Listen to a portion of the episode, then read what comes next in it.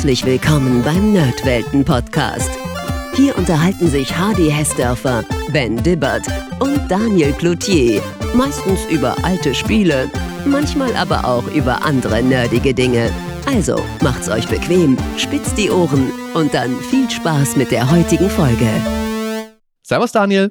Hi Hardy, grüß dich.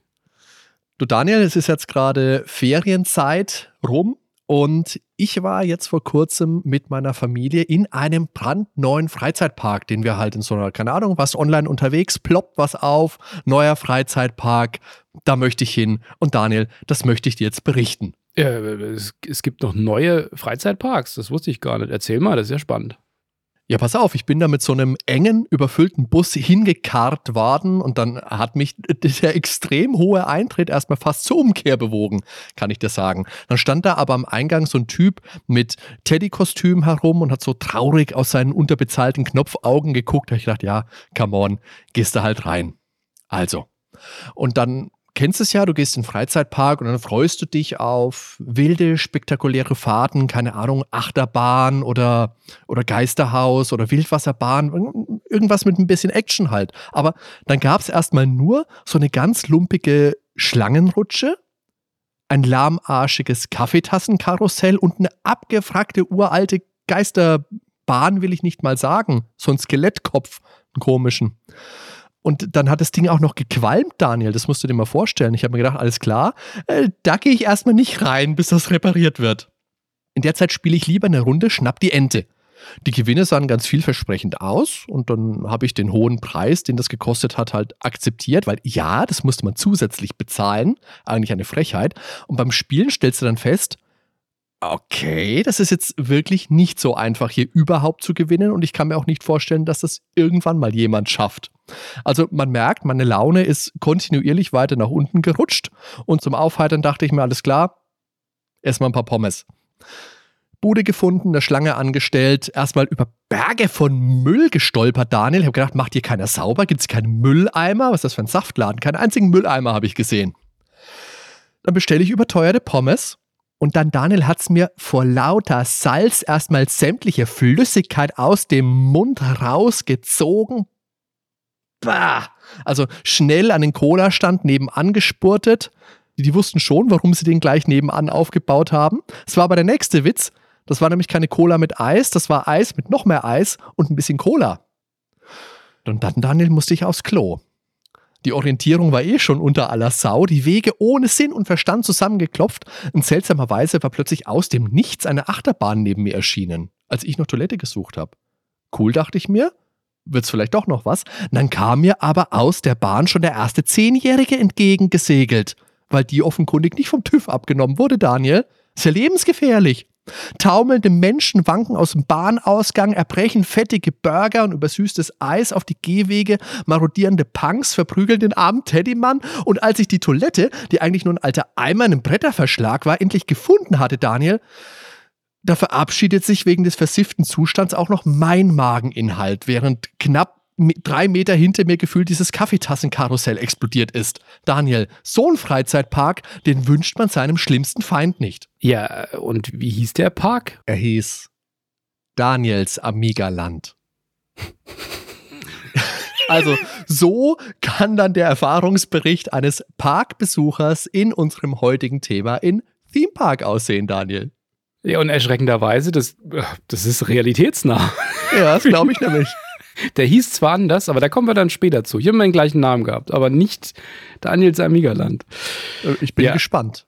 Ja, also wir, wir wollten natürlich mal wieder ein Sim-Spiel machen und weil es zumindest mal auch jetzt klanglich sehr nah an Sim Park ist, haben wir uns für Theme Park von Bullfrog entschieden. Übrigens, äh, weil du das gerade sagst, ich wusste ja damals, Mitte der 90er, gar nicht, dass Theme Park der englische Terminus für Vergnügungspark ist. Ich habe wirklich gedacht, das liegt an dieser klanglichen Ähnlichkeit zwischen Sim und Theme. Und dass sie da vielleicht eine äh, neue Art Marke generieren wollen. Wie Theme City, keine Ahnung. Also der Gedanke hat sich da natürlich rasch zerschlagen, obwohl Bullfrog ja da mit Theme Hospital zumindest den Weg nochmal weitergegangen sind. Ja, das wäre natürlich, der hätte Maxis wahrscheinlich bis zum St. Nimmerleinstag dann geklagt, wenn sie so nah das da dran gesetzt hätten. Ja, aber Theme Park kennen ja sicherlich viele von unseren Hörern und Hörerinnen.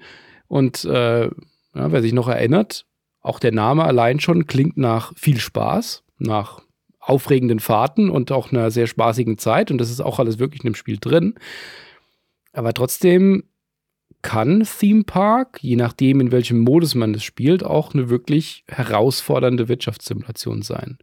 Das war ja damals ein sehr großer Erfolg für Bullfrog. Über 15 Millionen Exemplare liest man. Und ja, das, über das Vorgängerspiel, da haben wir ja schon mal gesprochen in der, in der Episode 95, nämlich den Cyberpunk Action Taktik Kracher Syndicate. Hier bei Theme Park, da ist der Look um ein Vielfaches putziger. Und der Look hat auch einen Grund, weil den hat man auch schon auf dem japanischen Markt mit einbezogen und auch schon die 16-Bit-Konsolenversion von Syndicate fürs Mega Drive und für das Super Nintendo, die hatten im Gegensatz zu ja, der eher westlichen Düsteroptik schon einen sehr japanischen Anime-Look. Wenn man es genau nimmt, sieht Theme Park eigentlich so aus wie die Super Nintendo-Version von Syndicate. Ich glaube, die haben da einfach die Grafik genommen. ja, eins zu eins. Fast. Ja, aber Theme, Theme Park war da von Anfang an schon anders und der Gedanke, der ging auch auf, weil Theme Park wurde auch in Japan ein Hit. Weniger in den USA, da kam der Titel weniger gut an, aber es war, wie gesagt, mit 15 Millionen Exemplaren insgesamt ein weltweiter großer Erfolg. Mhm. Ja, das kam 1994 raus, also ein Jahr nach Syndicate und ist, wie gesagt, optisch weit davon entfernt. Während jetzt Syndicate knallharte Cyber-Action war mit ganz vielen dunklen Tönen, sehr reduziert, 16 Farben, wir erinnern uns, und sehr wuchtigen Waffensounds, ist es hier eher so dieser Knuddellook und das fröhliche Kinderlachen. Und natürlich auch das vertonte Kotzen. Oh ja. Darauf hat man wirklich Wert gelegt. Und naja, zu einem ordentlichen Freizeitparkbesuch mit fettigem Essen und wilden Achterbahnen, da gehört eben auch die ja, gepflegte Magenentleerung per Rückwärtsgang. Da sprichst du aus Erfahrung, nehme ich an. ja, oh, meine, okay. meine Handymans oh, haben die zu tun. Ja, das erschien 94 dann für PC und Amiga. Auf dem Amiga gab es zwei unterschiedliche Versionen. Es gab eine AGA-Version mit 256 Farben, die sehr ähnlich war wie die PC-Version auch. Und ja, die klassische Amiga-Variante auf dem A500 hat eben ausgesehen wie ein Amiga-Spiel mit der deutlich reduzierten Farbpalette.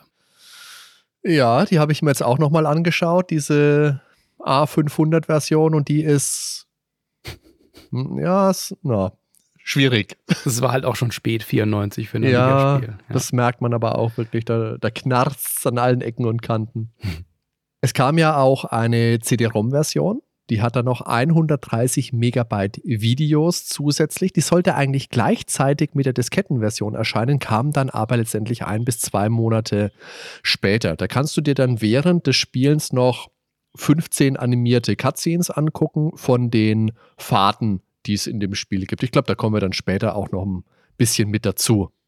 Diese 3D-Grafiken dieser Videos, die fand ich damals echt hübsch also ich meine, klar, das sind 15 sehr kurze Clips, die selbstständig ablaufen und keinen Bezug zu den individuellen Eigenschaften der tatsächlich im Park verbauten Routen der Bahnen nehmen. Das heißt, das ist halt das Video von einer generischen Achterbahn und jetzt nicht die Achterbahn, die wirklich ich in meinem Park gebaut habe. Aber ich habe das trotzdem beim Spielen immer mal wieder angeguckt und ich hatte da schon Freude dran. Man mag jetzt sagen, klar, hey, 15 kurze Videos, da dauert ja keins länger als, keine Ahnung, 20 Sekunden, wenn es viel ist. Ich habe das trotzdem immer mal geguckt und hatte Freude dran. Da gab es auch etwas Bullfrog-Werbung und Cross-Selling für den Flugsimulator. Da hatte Bullfrog ja auch ein kleines Video drin von äh, Magic Carpet. Ich glaube, Carpet stand da nur. Das habe ich aber tatsächlich damals nicht so wirklich umrissen, dass das Magic Carpet ist. Aber war, ja, war das Spiel, das danach kam, klar. Ansonsten hat diese CD-ROM-Version keinen wirklichen Vorteil gegenüber der Disk-Version, außer wie gesagt der gesparte Festplattenplatz. Und das war aber die Version, die ich damals hatte. Da waren wir damals mit der Schule auf einem Ausflug in Nürnberg, in einem großen Kaufhaus in der Innenstadt, und da habe ich mir Theme Park mitgenommen. Was wir sonst in Nürnberg gemacht haben, weiß ich nicht mehr. Ich weiß aber, ich habe Theme Park gekauft. War ein toller Ausflug. Ja, im Intro, da sehen wir eine Familie vor dem Fernseher sitzen und der Sohn beschwert sich, dass ihm langweilig ist und da spricht dann im Fernseher dann der Theme Park Berater, den wir ja auch im Spiel immer mal wieder hören, also ständig, ja. der uns dann Tipps gibt. Und der spricht zur Familie und kommt aus dem Fernseher dann so rausgezaubert und kidnappt dann die gesamte Familie in den Freizeitpark, in den Fernseher. Eigentlich, also wie, wie die alle Horrorfilme beginnen. Dazu gibt es dann auch creepy Musik dann noch, bis dann der Freizeitpark dann vor der Familie auch wirklich aufploppt. Also, ja, Horror würde ich sagen, oder? Lass uns da mal ja. reinhören. Gern.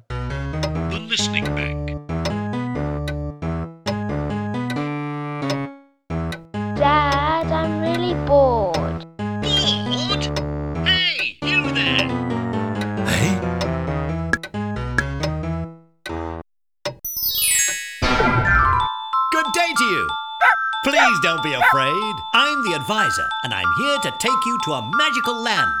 You first, lad. Friends can come too. And even grown ups. Oh, I almost forgot. You too.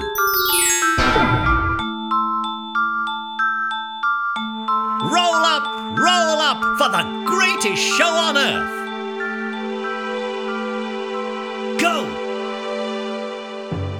Aber so beliebt das Spiel war, gab es natürlich noch viele weitere Versionen. Unter anderem für das Mega Drive, für das Super Nintendo, für die Erfolgskonsole 3DO, für den Jaguar und noch andere. Und 2007 kam dann auch eine DS-Version raus für den mhm. Nintendo DS. Und für iOS in 2011, die ja nicht nur anders aussieht, sondern auch Premium-Items gegen Echtgeld bietet. 2011 schon. Großartig. Wunderbar. Sehr schön. Da hat jeder Bock drauf. Die gibt es aber heute, glaube ich, nicht mehr. Die kriegt man, wurde irgendwie 2018, 19, glaube ich, aus dem Store entfernt. Und da es so erfolgreich war, kam dann noch Ende der 90er, 99, Theme Park World raus. Das hat einiges verbessert. Und Theme Park Incorporated 2001. Das wurde auch noch von Bullfrog entwickelt, kurz bevor sie dann den Merger hatten mit EA UK.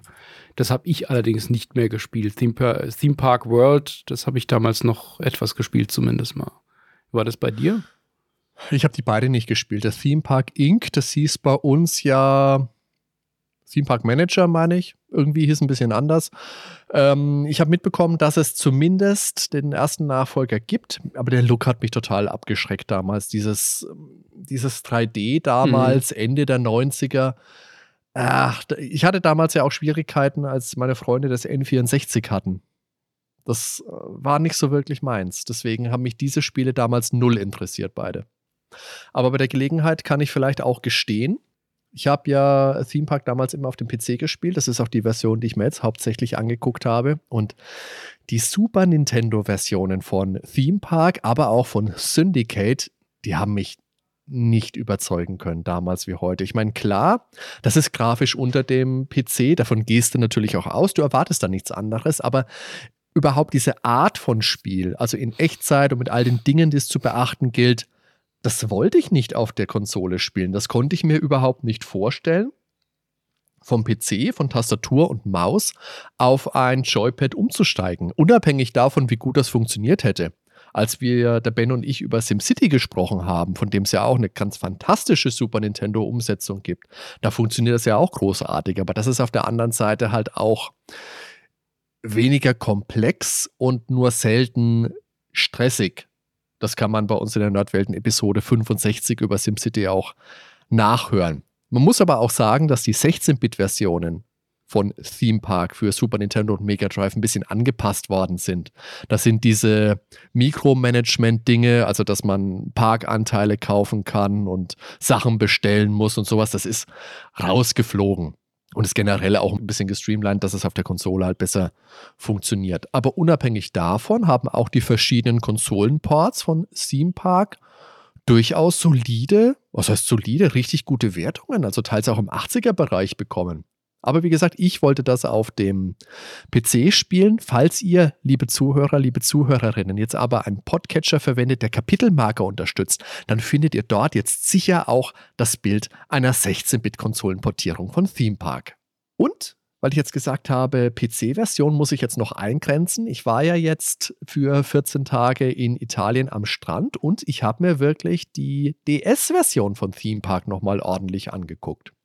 Wir haben in unserer Check the Lines Folge ja auch mal angesprochen, dass da ganz viele DOS-Klassiker ihren Weg auf den DS gefunden haben und mit teilweise mit zweifelhaften Ergebnissen.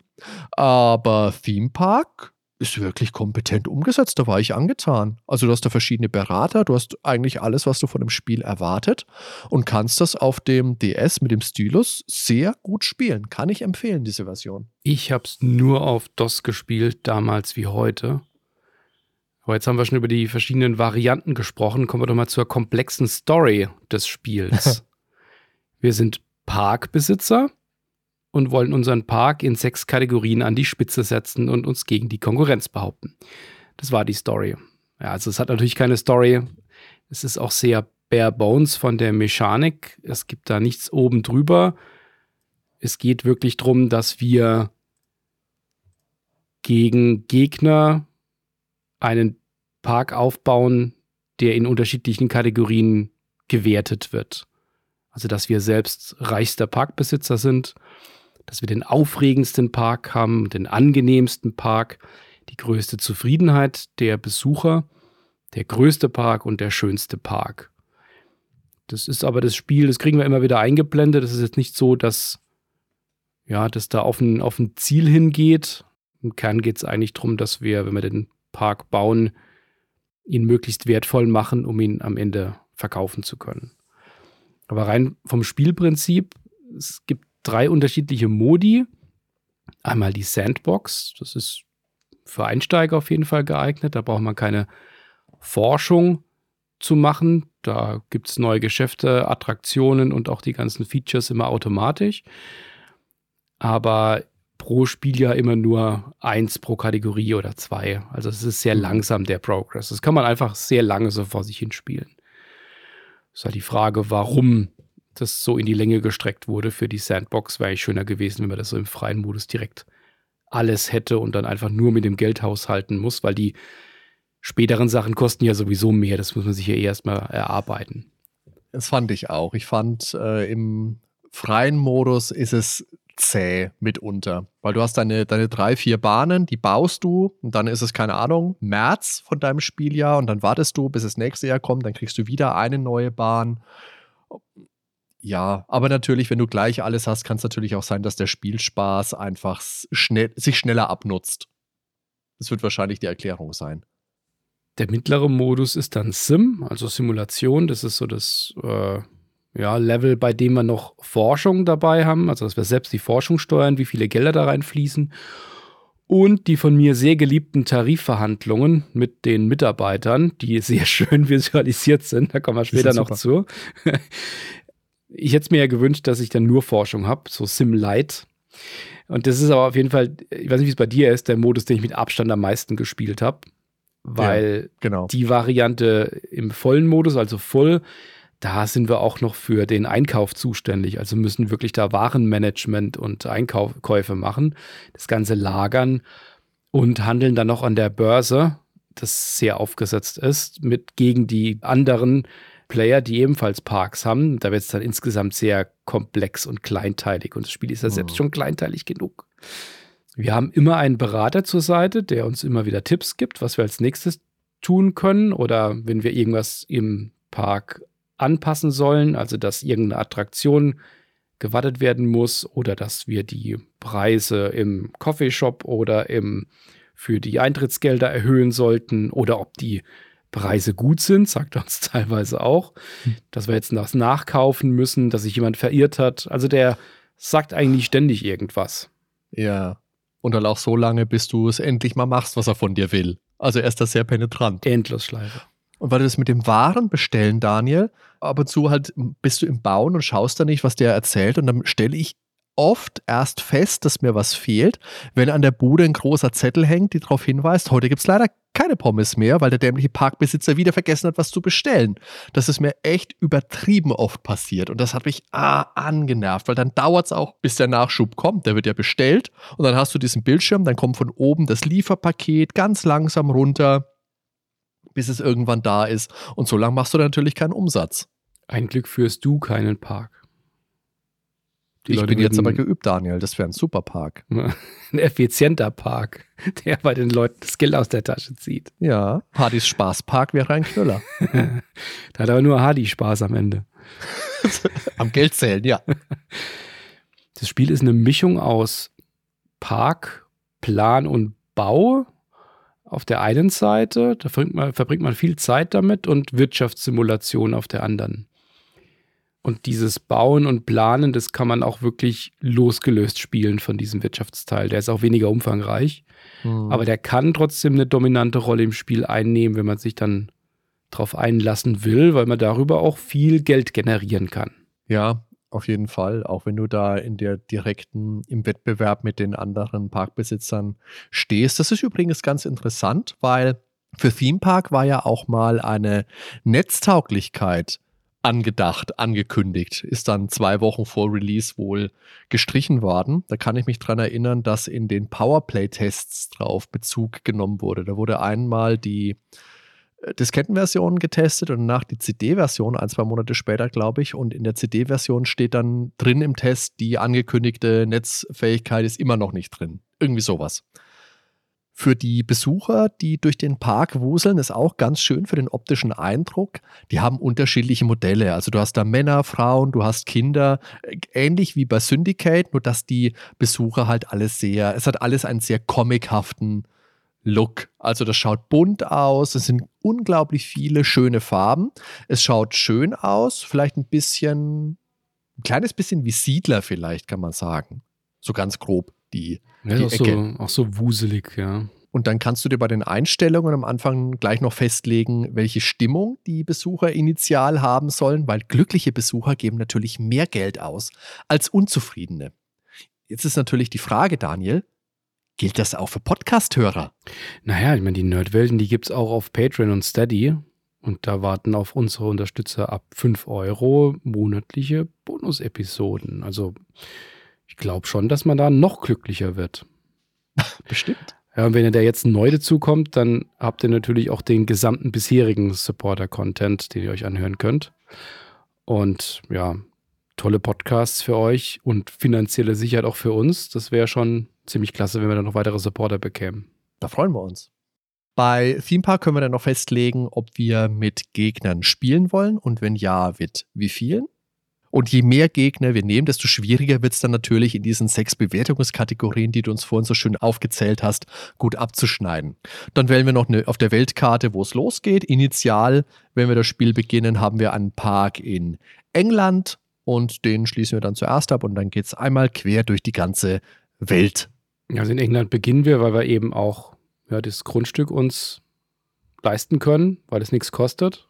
Ähm, die anderen Grundstücke, die kosten dann was. Also es gibt schon eine gewisse Staffelung dann auch. Und für Das ist bei jedes den heutigen Grundstückspreisen, Daniel, der Wahnsinn. Irre, was so ein Park, was das so ein Grundstück kostet. Und für jedes Land, da gibt es auch unterschiedliche Parameter, also wie viele potenzielle Kunden haben wir, wie ist die Inflationsrate in dem Land, die generelle Wirtschaftsstärke, also wie viel Geld bringen die Leute auch mit oder können sie ausgeben, wie lang haben wir als Parkbesitzer, verfügen wir über Steuerfreiheit, Hm. ähm, wie ist das Wetter und in den späteren Level dann auch unterschiedliches Terrain, also Wasser oder Steine, die das Bauvorhaben von uns dann auch einschränken. Aber wenn wir jetzt in England anfangen, da ist grüne Wiese und Saftig. beginnend, ja genau, es wechselt Sonne und natürlich auch Regen. Wir sind ja in England. Wir hatten schon gesagt, Theme Park ist bunt, fröhlich und sehr lustig aufgemacht, im Comic-Stil, nicht so bierernst, obwohl unter der eher knuffigen Präsentation doch auch ein harter Businesskern steckt. Und es kam eben in Europa und Japan gut an, in den USA weniger. Und da kann man jetzt natürlich mutmaßen, dass dieser eher, naja, putzige Look da auch einen gewissen Anteil dran hatte. Ja, das mag sein.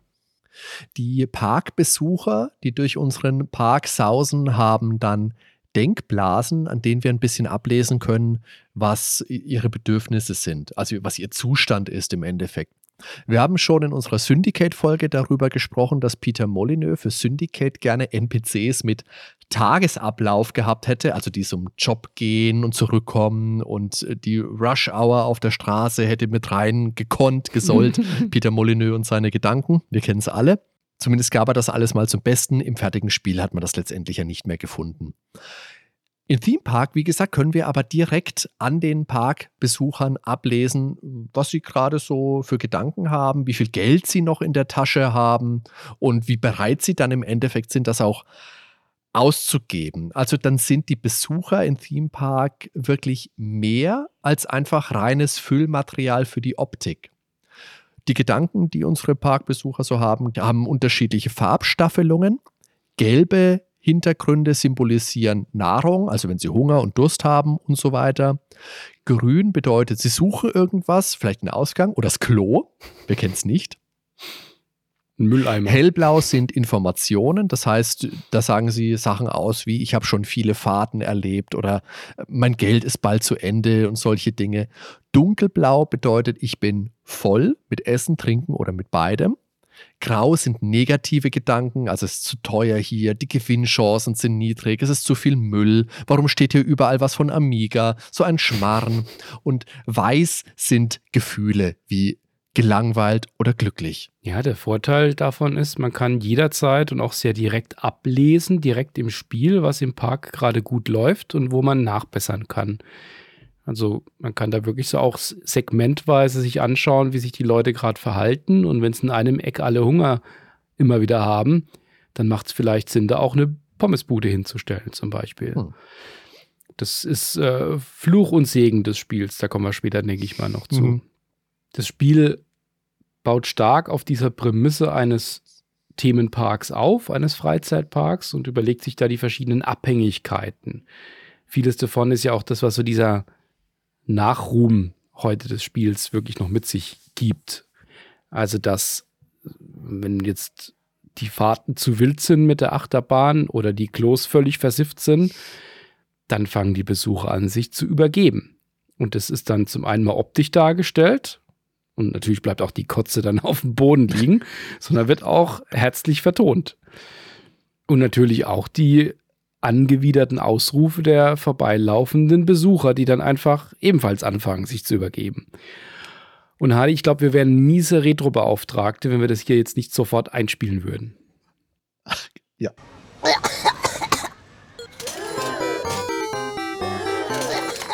Die Steuerung im Spiel ist Icon-basiert. Unten in der Leiste, da bekommen wir angezeigt, was wir alles tun können. Wir können Wege bauen, Warteschlangen, Fahrgeschäfte, Läden, unterschiedliche, ja, eher größtenteils optische Features, aber auch mit Nutzen, also wie Bäume jetzt als Deko oder auch Toiletten, die natürlich relevant sind. Dann die Mitarbeiter, wie das Putzpersonal, der Wächter, die Animateure. Und dann haben wir noch eine Parkkarte, die wir aufrufen können. Wir sind ja im Spiel relativ nah dran, um da eben in einem großen Park woanders hinspringen zu können.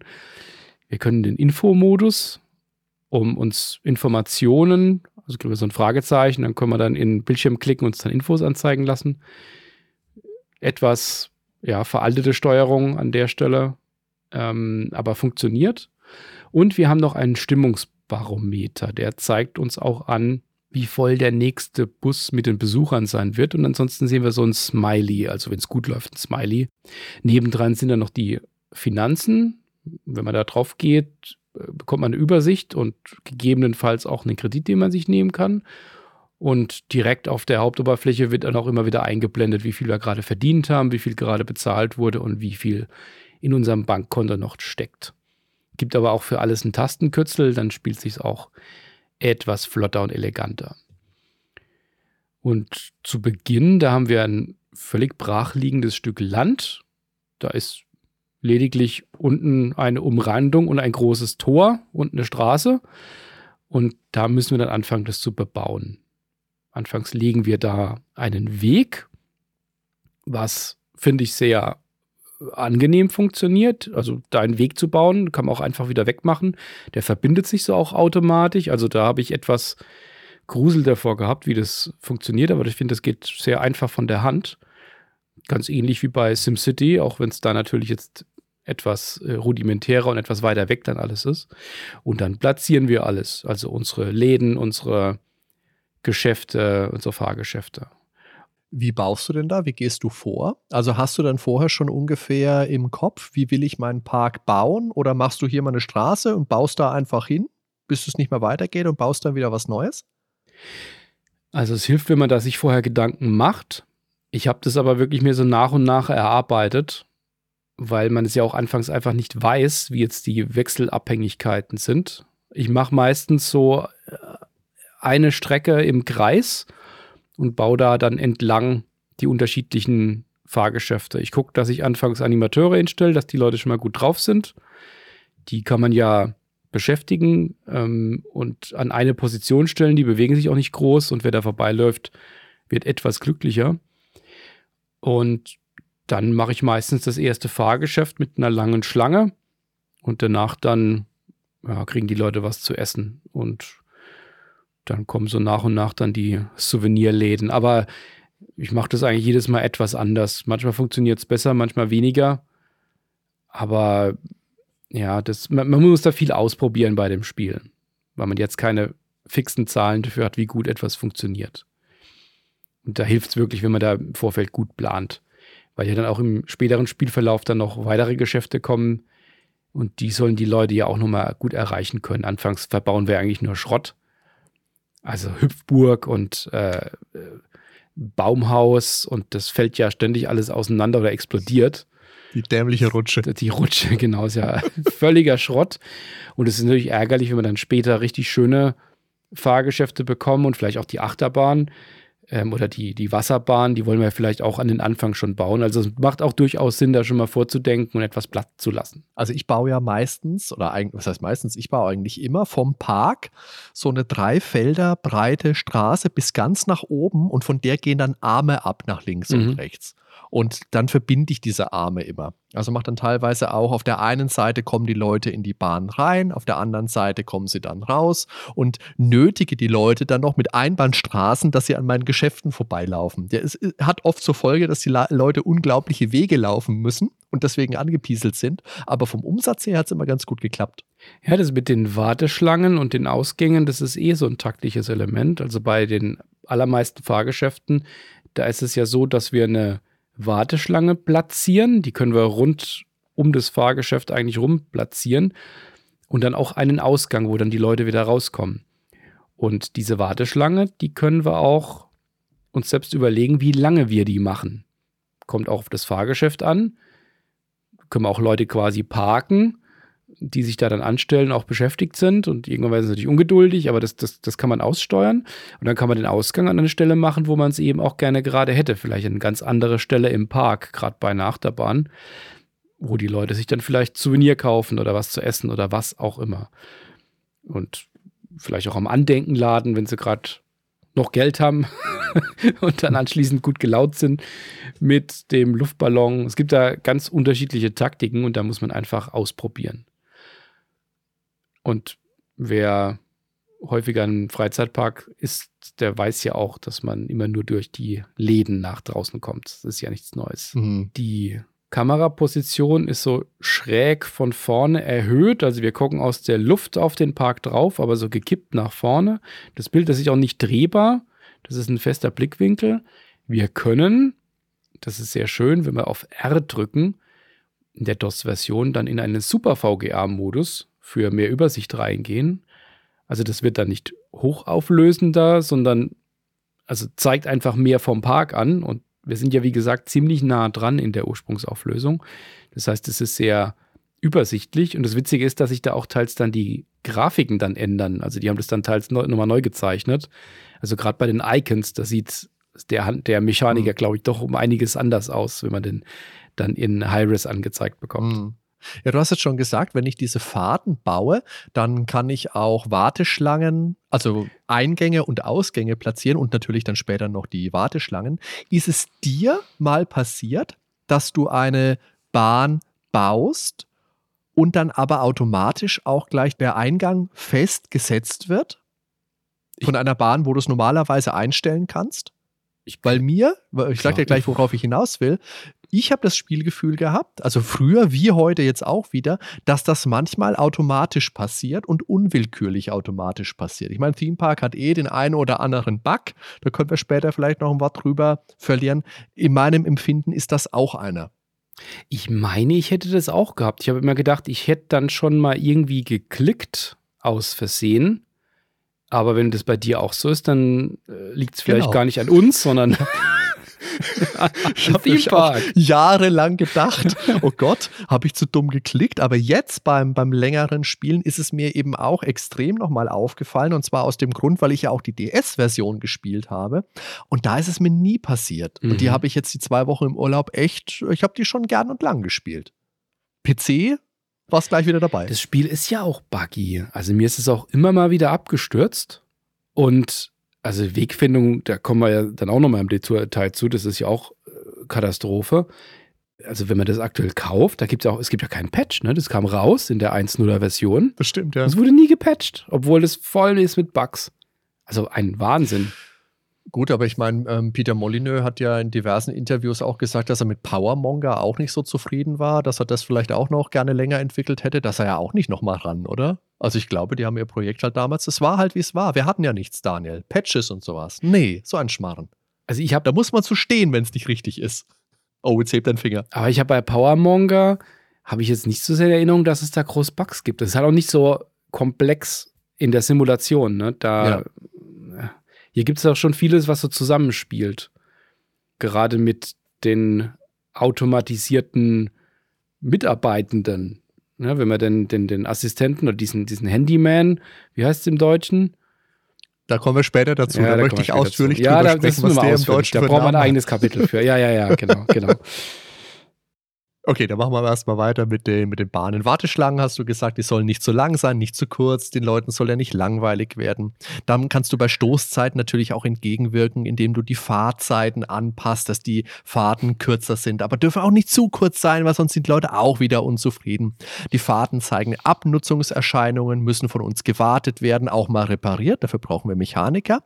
Und wenn dann bedrohlicher Rauch aufsteigt und dann, wenn sie so bedrohlich hin und her wackeln, so wie die Rutsche, wer kennt's nicht, so eine aufblasbare Rutsche, die raucht schon mal. Und wenn du das länger ignorierst, dann gibt's eine Explosion.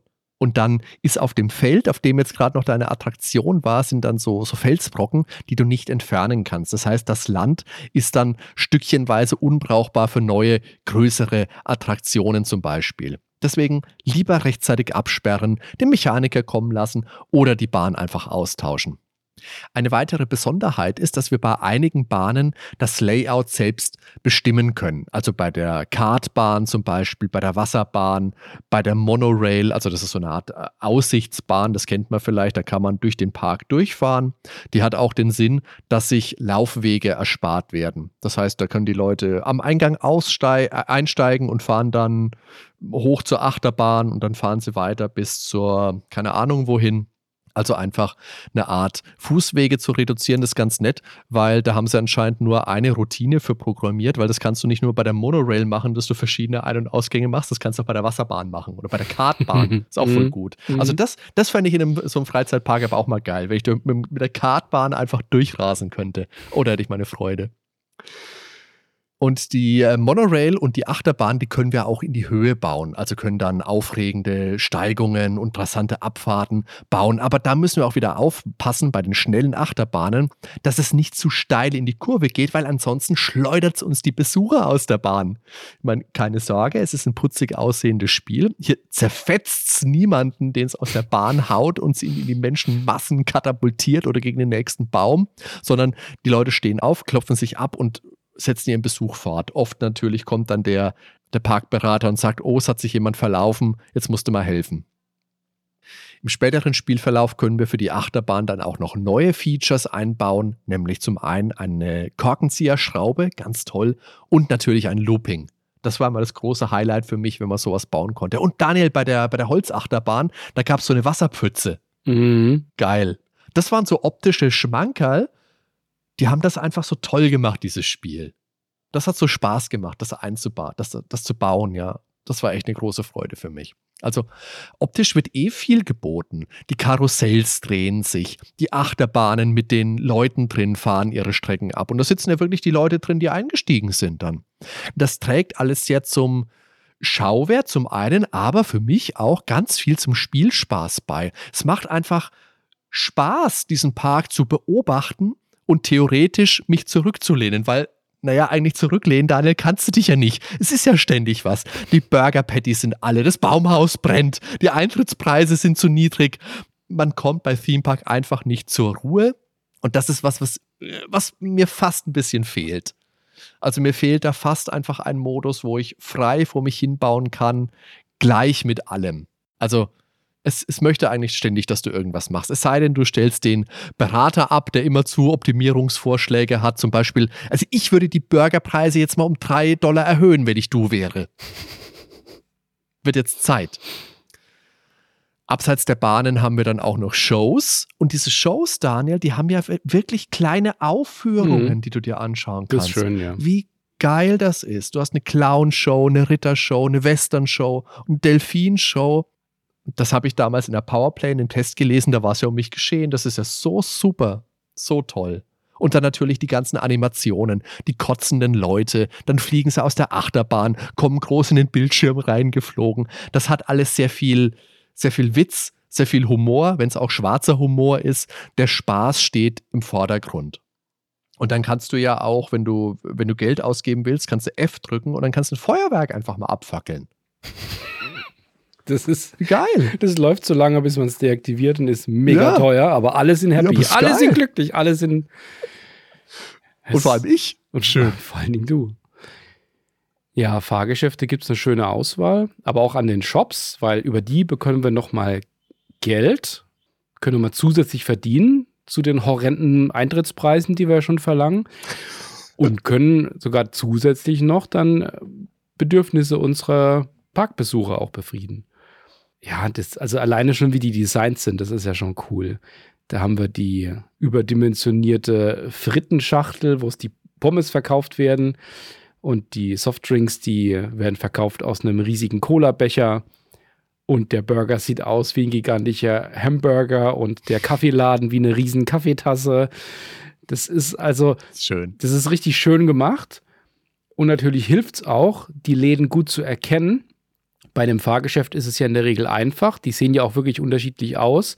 Aber wenn ich da jetzt zehn verschiedene Ladentypen hätte, die alle so ähnlich aussehen, dann wäre es natürlich schwierig. Und das hilft auch nochmal, dass man wirklich das Spiel komplett lesen kann, wenn man einfach direkt in den Park reinschaut oder in weiten Teilen. Und das unterstützt es auch nochmal. Bei den Shops, da können wir auch einzelne Parameter noch tweaken. In aller Regel sind wir da an dem Verkaufspreis dran. Der ist nämlich anpassbar. Da sagt uns ja auch der Berater immer mal wieder, dass unser Eis zu günstig verkauft wird und dann drehen wir das etwas hoch. Und da sehen wir auch den Einkaufspreis. Und ja, wenn wir den Verkaufspreis eben ändern, entsprechend ändert sich dann auch die verkaufte Menge, wenn es dann den Leuten vielleicht auch zu, etwas zu teuer ist. Und der Gewinn.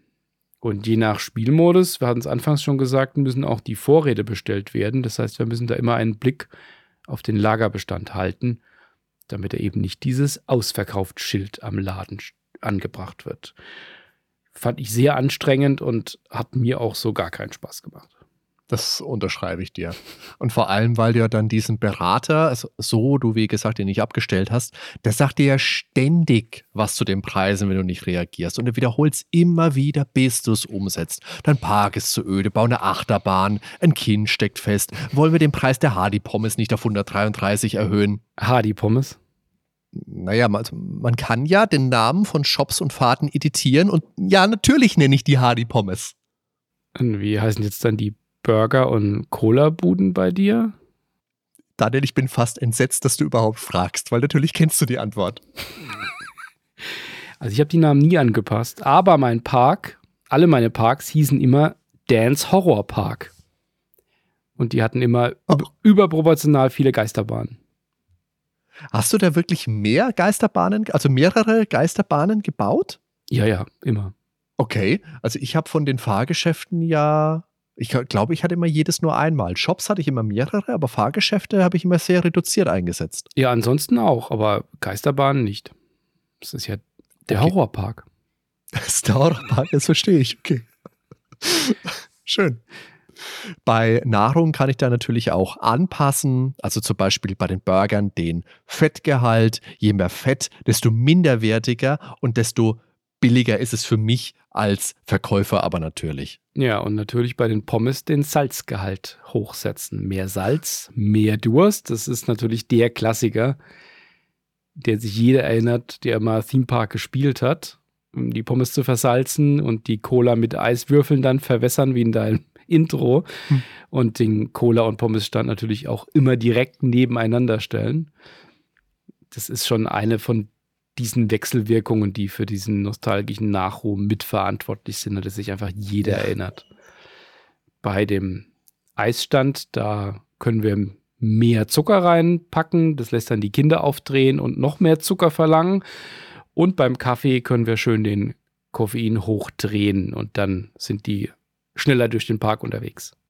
Jetzt haben wir über die Fahrten und über die Shops gesprochen. Jetzt gibt es noch die Features. Du hast vorhin schon gesagt, es gibt Dinge wie verschiedene Bäume, es gibt Lampen. Ganz wichtig sind auch Orientierungsschilder, wo wir den Leuten sagen können, hier zur Hardy Cola geht es hier hinten entlang und Einbahnstraßen kannst du legen, dass die Leute dann nicht in der Lage sind, von, keine Ahnung, Hardys Burgerladen wegzulaufen, sondern dass sie dran vorbei müssen.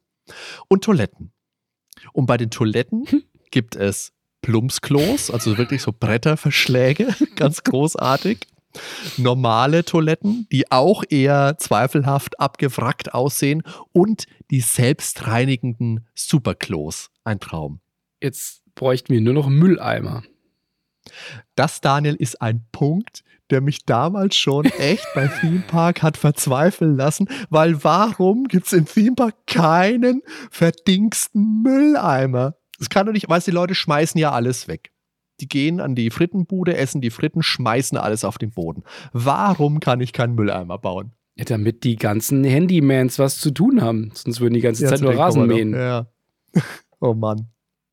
Was aber für mich schon so war, Theme Park hat mir da ein bisschen die, die Augen geöffnet, damals als junger Spieler. Und ja, vielleicht auch ein bisschen desillusioniert, weil man damit konfrontiert wird, wie kalkuliert und gewinnorientiert das fröhliche Treiben eines Freizeitparks ja hinter der bunten Fassade tatsächlich ist.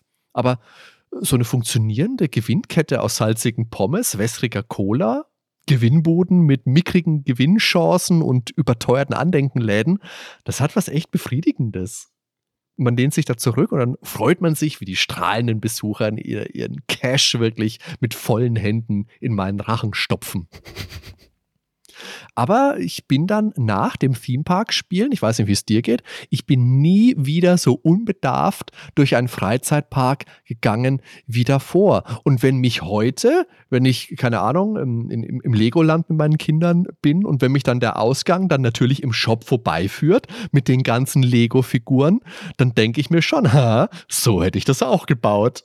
Also ich denke jedes Mal, wenn die Pommes etwas salziger sind, aha, Ja, ich weiß sowieso. Bescheid. Immer ich weiß Bescheid. Gefühlt hat der Bullfrog irgendwie ein Talent für. Mir ging das auch immer so lange Zeit, dass ich auf Freizeitparks, wenn ich unterwegs war, immer wieder an Themepark gedacht habe. Und in so tristen Industriegebieten bis heute habe ich irgendwie immer wieder den Gedanken an Syndicate. Das ist schon, ist schon interessant. Das ist einfach die Optik. Die haben einen die starken da- Look gehabt mit Ja, den ja. Spielen, ja. ja. Also ich habe ja, das habe ich als Tipp irgendwo gelesen gehabt, ich habe ja bei diesen Gewinnläden, also wo man ja die Gewinnchance, den Gewinn einstellen kann und den, den, die Kosten für das Ticket, Mhm.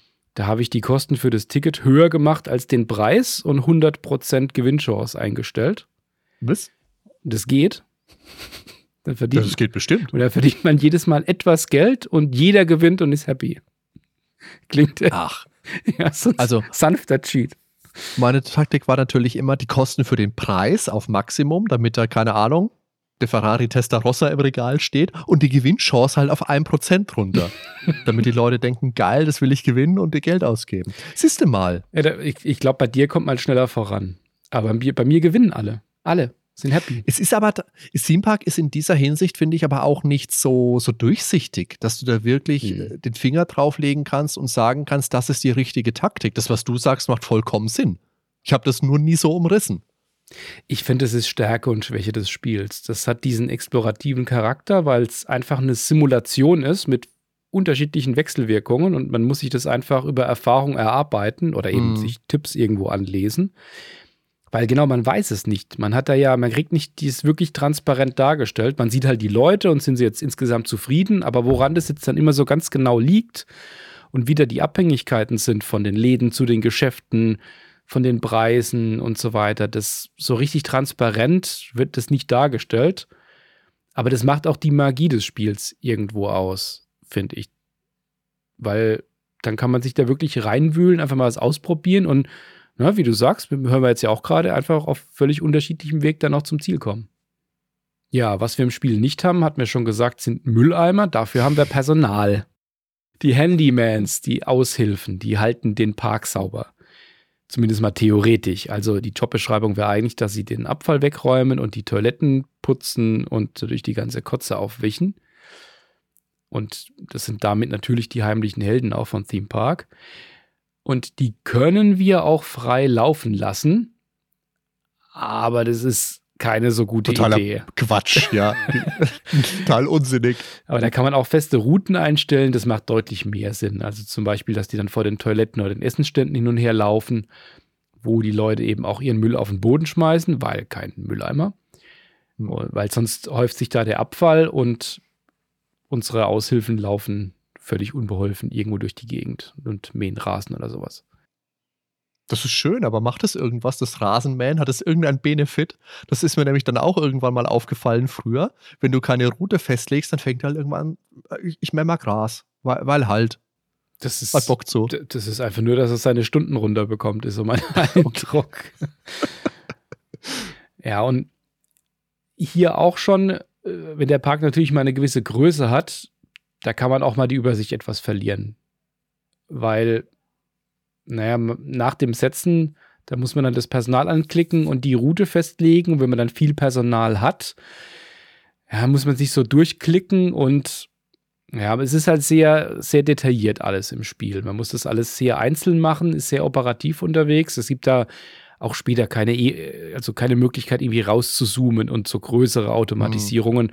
Also diese Routen zu setzen, das ist ja schon das, das Höchstgefühl an Automatisierung, was da möglich ist. Ich habe jetzt vorhin schon gesagt, dass die DS-Version ja ein paar Unterschiede hat und auf die Benennung der Aushilfen wollte ich nochmal dediziert zu sprechen kommen. In der deutschen Ver- DS-Version von Theme Park heißen die Aushilfen nämlich Mädchen für alles. Mädchen für alles, Daniel. Ich, hab, ich fand damals Aushilfen schon nicht den cleversten Namen, aber Mädchen für alles ist halt einfach scheiße. Da hatten die 80er Das ist ja- angerufen. Vor allem, Die, die machen ja nichts außer sauber. Das ist kein Mädchen für alles, nicht mal ein Mädchen. So ein Unsinn. Mir sind da noch ein paar andere Dinge aufgefallen in der DS-Version. Eins habe ich dann später noch für dich, aber was ich jetzt noch sagen möchte, was mir echt, wo ich mir gedacht habe, da stimmt doch irgendwas nicht. Regelmäßig, Daniel, wenn ich einen Eisstand gebaut habe, haben die Leute angefangen, mir alles voll zu kotzen. Und das kann ich von der PC-Version nicht. Also Eisstand gebaut, bam, los, alles, alles vollgekotzt, Daniel, all, jedes Mal. Ohne dass ich vorher irgendwas an der, am Zucker verstellt hatte. Was, was, was verkaufst du denn für Eis, Hardy? Kein gutes anscheinend. So Soft-Eis hält doch für immer, habe ich gedacht. Es ist ja eingefroren, ist ja gefroren, oder? Was soll da passieren? Äh. Bisschen frieren, auftauen, wieder frieren. Was soll passieren? Für die Fahrgeschäfte brauchen wir dann einen Mechaniker, der die Wartung übernimmt. Das Schöne ist, dass der in der Regel automatisch zum Einsatz kommt, wenn irgendwo Not am Mann ist. So genügend Mechaniker da sein. Ich kann auch manuell einsetzen. Und auch nicht, wenn er nichts zu tun hat. Da macht er Picknick im Grünen. Dann hat er seine Decke dabei und sein, sein Wurstbrot. Und dann sitzt er irgendwo und mampft vor sich hin. Und dann klingelt sein Smartphone wird es nicht gewesen sein, sein Walkie-Talkie und sagt, hey, die Rutsche, du weißt es, sie brennt wieder. Ich komme, repariere sie. Also die Animationen hier auch wirklich wunderschön. Ja, der Allerschnellste ist er nicht immer. Also ich hatte es auch schon, dass da bei mir, ich weiß gar nicht, was war das denn? Ich glaube noch ziemlich am Anfang diese, diese, diese Tassen, die waren so Mm. kurz vorm Explodieren, da hat es schon gequalmt und da habe ich den dann schnell einen neuen eingestellt, weil der andere war gerade beschäftigt und setzt den dahin. Genau. Er Und- ja, ja. Und dann setzt er sich nebendran und mampft erstmal sein Brot. Und ich denke, so, das darf nicht frech. wahr sein. Das war halt Pause. Kann er nichts dafür, dass du um 12 Uhr kaufst? Ah. Wir können auch noch Wächter einstellen. Die halten die Ordnung aufrecht. Weil ab und zu, da kann es auch passieren, dass fiese, böse Rocker in unseren schönen Park kommen und unsere Animateure verprügeln und Ballons zum Platzen bring- bringen und Essen klauen oder ähnliches machen. Und da sorgen dann die Wächter für Sicherheit. Und außerdem sind sie auch hilfreich gegen Wirtschaftsspione in den höheren Spielmodi. Aber diese Rocker, die du jetzt erwähnt hast, die sind ja nur theoretisch vorhanden. Also die gibt es, glaube ich, laut, weiß ich, ob die in der Anleitung stehen oder ob ich das in einem Powerplay-Test gelesen habe, aber ich habe nie gesehen, dass da wirklich jemand verprügelt wird. Du siehst es halt irgendwann mal rumliegen. Genau, man sieht die nur rumliegen. Ich habe auch bei mir eigentlich immer pro forma schon mal einen Wächter geholt gehabt. Genau. Ähm, deswegen, na, vielleicht müssen wir es einfach mal komplett ohne Wächter spielen. Wer weiß, vielleicht sieht man dann mal irgendwas. Das Herzstück unseres Parks sind aber die Animateure. Disneyland hat Mickey und Donald und Goofy und Co. und wir haben Teddymann, den Hai, den Oktopus, den starken Mann, das Huhn und das Rhinoceros. Die stehen dann so lustig im Park rum und gucken ein bisschen, bespaßen die Gäste. Und wenn es regnet, ist auch wieder so eine schöne Animation, dann verteilen die Regenschirme, weil, damit die Leute bei dem schlechten Wetter im Park bleiben. Das ist toll. Ich muss mir immer so einen Regenponcho für 10 Euro kaufen, weil ich vergesse vor der Wildwasserbahn, dass ich mir von zu Hause einen mitnehme. Hier gibt es die Regenschirme. Toll. Ja, das ist auch ein, ein echt ein wichtiges Feature, ne? Also wenn es dann mal regnet, ich meine gerade am Anfang, wir sind in England, da hauen ja die Leute ab. Und wenn wir das dann hinbekommen, dass da überall ein Animateur steht an neuralgischen Punkten, sage ich mal, der dann die Regenschirme verteilt, wo auch immer der die alle her hat, Wir dann, wissen nicht, was er alles in seinem Kostüm dabei hat, Daniel. ja, dann- dann bleiben die auch alle.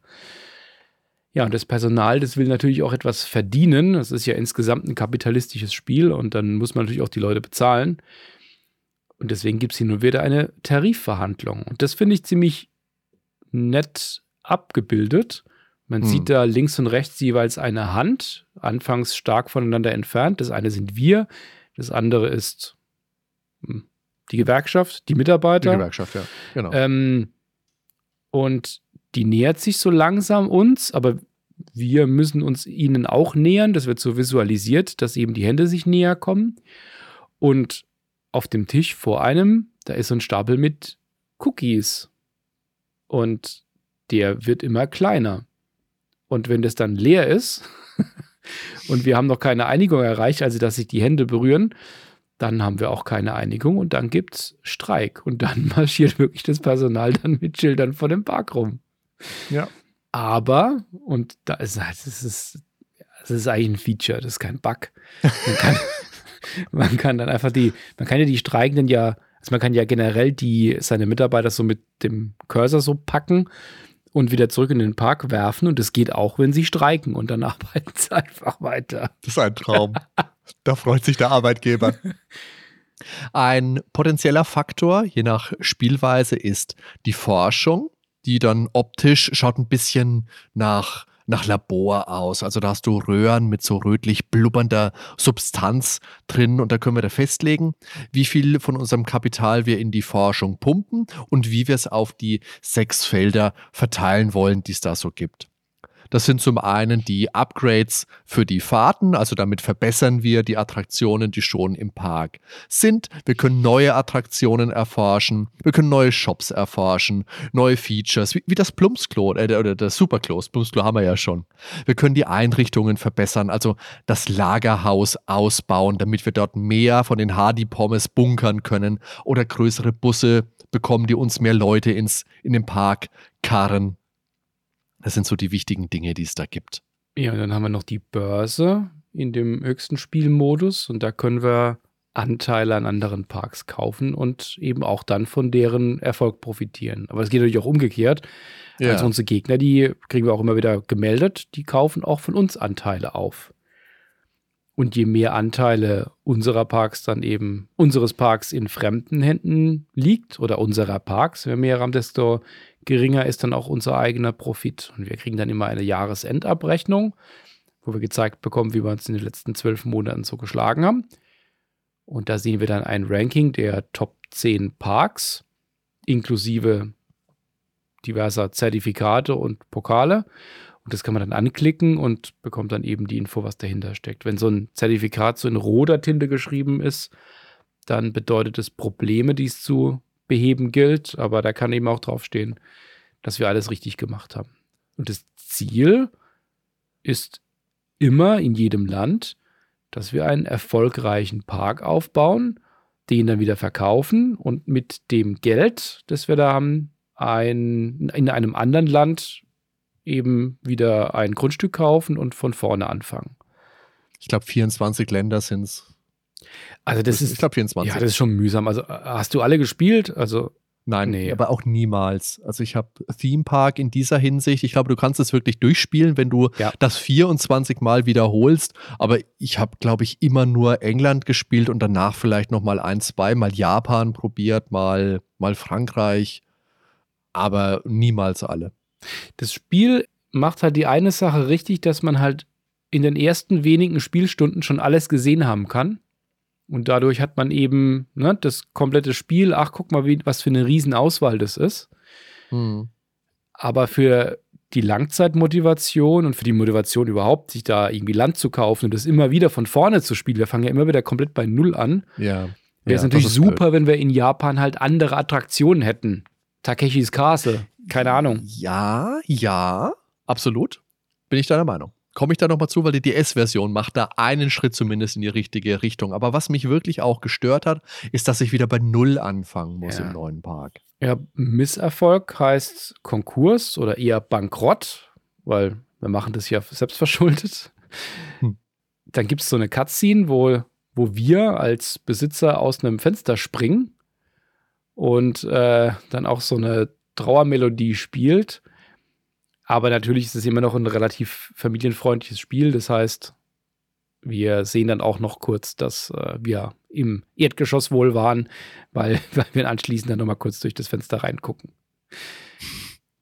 Das ist in vollen Umfang echt viel. Also du baust so vor dich hin und währenddessen gehen dir die Waren aus. Vor der Achterbahn steht der Kotzesee. Die Animateure werden verhauen. Das war mir beim Wiederspielen teilweise echt ein bisschen zu chaotisch und deswegen habe ich da die Bremse reingehauen und dann habe ich auch äh, gerne mal gecheatet. Früher habe ich das, glaube ich, ein bisschen besser vertragen, aber na, wie gesagt, wir hatten damals ja nichts. Du kannst zu Spielbeginn als Nickname, in der PC-Version zumindest, den Namen Horza eingeben und dann kannst du da relativ entspannt bauen, musst dir keine Sorgen mehr ums Geld machen. Das hat mir persönlich den meisten Spielspaß gebracht. Das mag jetzt natürlich nicht den, äh, den Ansprüchen jedes äh, Spieler, Parkbesitzers entsprechen, aber für mich war das einfach der beste Weg, dieses Spiel zu genießen und das habe ich dann jetzt doch auch wieder lange gemacht. Ja, das Spiel sieht schön aus, aber es hat auch eine ausgefeilte ja, Klangkulisse, eine passende Klangkulisse. Einmal gibt es Musik, die einzelnen Bahnen, die haben ihre eigene Musik und dann gibt es das Kassenklimpern, wenn es gekauft wird, Lachen, wenn sich die Leute freuen, Schreien der Achterbahn und aufforderndes Klatschen, wenn eine Bahn zugemacht wird, die Kotzgeräusche, Das Geräusch. und ja, das, das klingt alles nach Freizeitpark. Und das ist wirklich Ja. sehr schön. Das kann natürlich nerven, wenn man so scrollt und alle fünf Ja, und, und ständig wieder ein neuer Musikloop startet, wenn ich dann über die entsprechende Bahn komme. Oder auch, wenn sich jemand übergibt und die anderen sich übergeben, wir dann irgendwie hundertmal das Kotzgeräusch haben. Aber es ist trotzdem, es füllt das Ganze nochmal zusätzlich mit Leben, das muss man schon sagen. Ja, aber ich finde schon auch, das ist manchmal ein bisschen, bisschen viel. Also ich fand das in der DS-Version ganz geschickt. Die haben dann eine zurückhaltendere, durchgehende Begleitmusik und diese musikalischen Themen, die jede Attraktion hat, die werden nur dann gespielt, wenn ich auf das Bearbeitungsmenü dieser Attraktion gehe und nicht nur, weil ich drüber fahre. Mhm. Ist die bessere Variante, ja.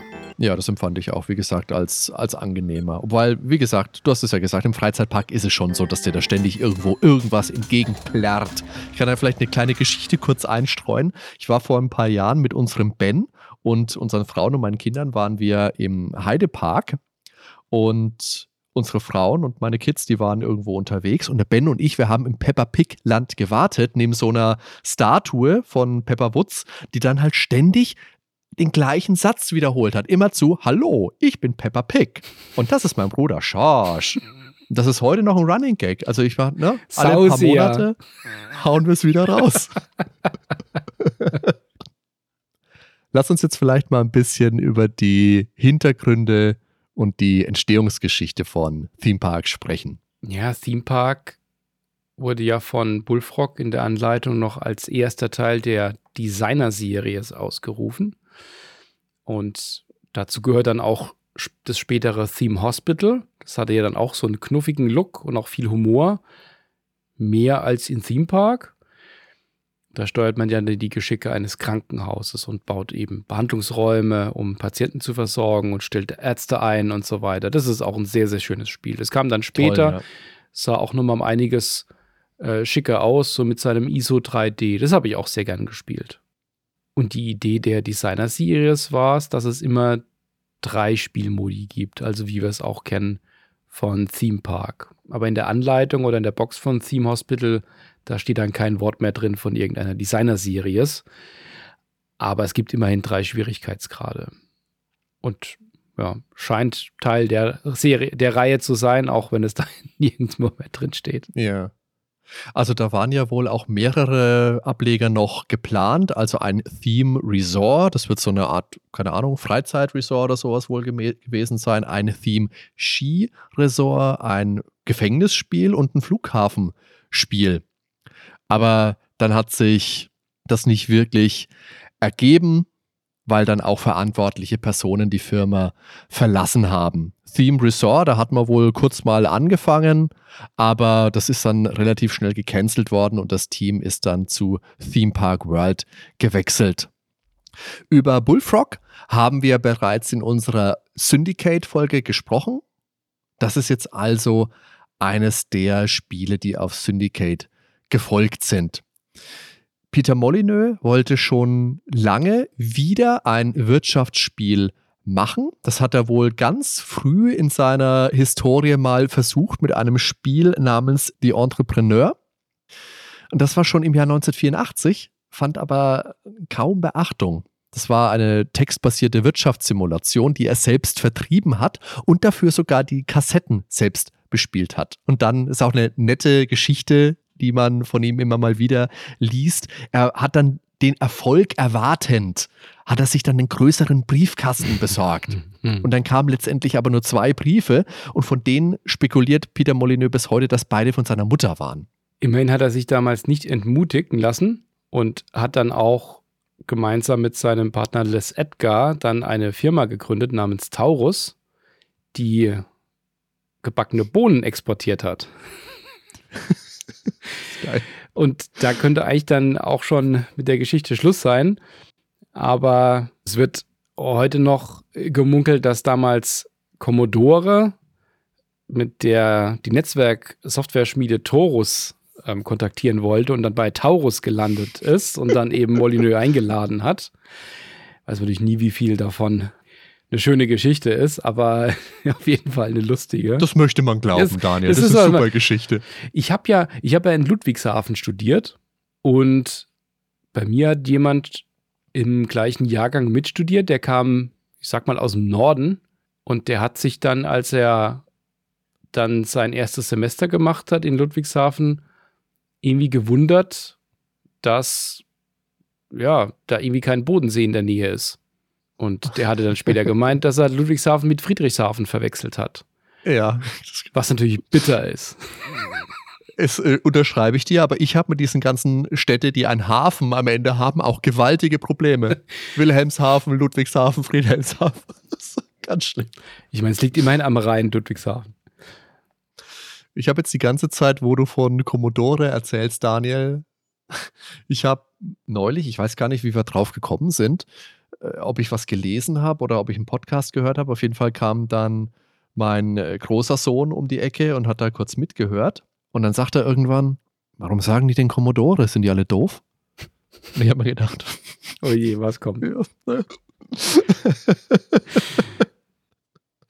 Also Peter Molyneux hat von Commodore dann auf jeden Fall 10 Amigas bekommen, um eine Netzwerksoftware zu portieren. Und äh, dem war dann schon klar, dass es ein Missverständnis war, aber ja, diesen aufkeimenden moralischen Konflikt, den er heute dann gerne besingt, den entschied er zu seinem Vorteil.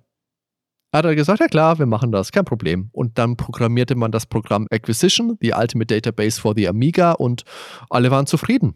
Und gebackene Bohnen waren danach erstmal nicht mehr spannend. Ja, und die haben da auch Geld verdient und es wurden auch sinnvoll eingesetzt, weil ab 87 war er dann auch schon mit Bullfrog unterwegs. Hat dann auch im gleichen Jahr noch das bis heute bekannte Populus herausgebracht und eben dann später auch 93 Syndicate und eben Theme Park und Magic Carpet und was wir noch sonst alles kennen. Ja, und in unserer Syndicate-Folge, da hatten wir auch schon mal drüber gesprochen, dass Peter Molyneux heute öfter mit seinen spektakulären Versprechen äh, verbunden wird, die nicht eingehalten werden. Und in Syndicate, da war es der Plan, einen Mehrspieler-Modus mit zu integrieren. Der wurde zumindest mal nachgereicht. Und für Theme Park war es eben der Netzwerkmodus, den es gar nicht gab. Da hatten wir ja vorhin ja schon mal kurz zugesprochen. Ja, und dann war eben auch noch ein Feature geplant, dass man da ein Mikrofon neben einen äh, Besucher stellen konnte, um dann zu hören, was, was derjenige sagt. Und der Multiplayer-Support, der wurde, wie es heißt, kurz vor Release gedroppt wegen einer Release-Deadline. Das hieß es damals bei Syndicaten, meine ich, auch, wenn ich mich recht entsinne. Ja, das kam ja erst mit der Mission America. Wer ist das? American Revolt, Genau. Entschuldigung. Ja, und geplant war im Multiplayer-Modus, dass man eben als Spieler in andere Parks geht, um die dann beispielsweise zu sabotieren. Ja, also ich glaube, diese ganzen Geschichten, Peter Molyneux und seine Versprechen, das ist alles noch einigermaßen im Rahmen, finde ich. Gut, es waren halt Features, die haben den Weg nicht reingefunden. Ich persönlich habe den Multiplayer jetzt nicht vermisst, kann ich für mich sagen. Also das sind eher Dinge, die sind ihm dann, glaube ich, später, so ab 2001 mit Black and White und danach dann Mhm. zum Verhängnis geworden. Er selber hat auch mal gesagt, das Problem wäre, dass er einfach eine furchtbare PR-Person wäre. Und ich glaube, das kann man ihm unterschreiben. Er hat ja dann teilweise auch über seine alten Spiele nochmal gesprochen, hat da ein bisschen überlegt, oh, was, was ist da nicht toll, was ist daran doof. Hat dann bei vielen Spielen bemängelt, dass sie zu wenig Story haben. Bei Magic Carpet, dass es am Ende zu schwierig ist. Bei Theme Park hat er die kindliche Grafik bemängelt, wobei die ja bestimmt auch in Japan zumindest ein großer Teil des Erfolgs war. Und dass es zu wenig Gewalt gegeben hätte. Und wird dann auch zitiert mit, es hätten Achterbahn-Gondeln in die Menge krachen müssen. Das wäre eine Bombenidee gewesen. Ja, das, ne? Zeit von Mortal Kombat und so. Und man hätte Popcorn vergiften können müssen.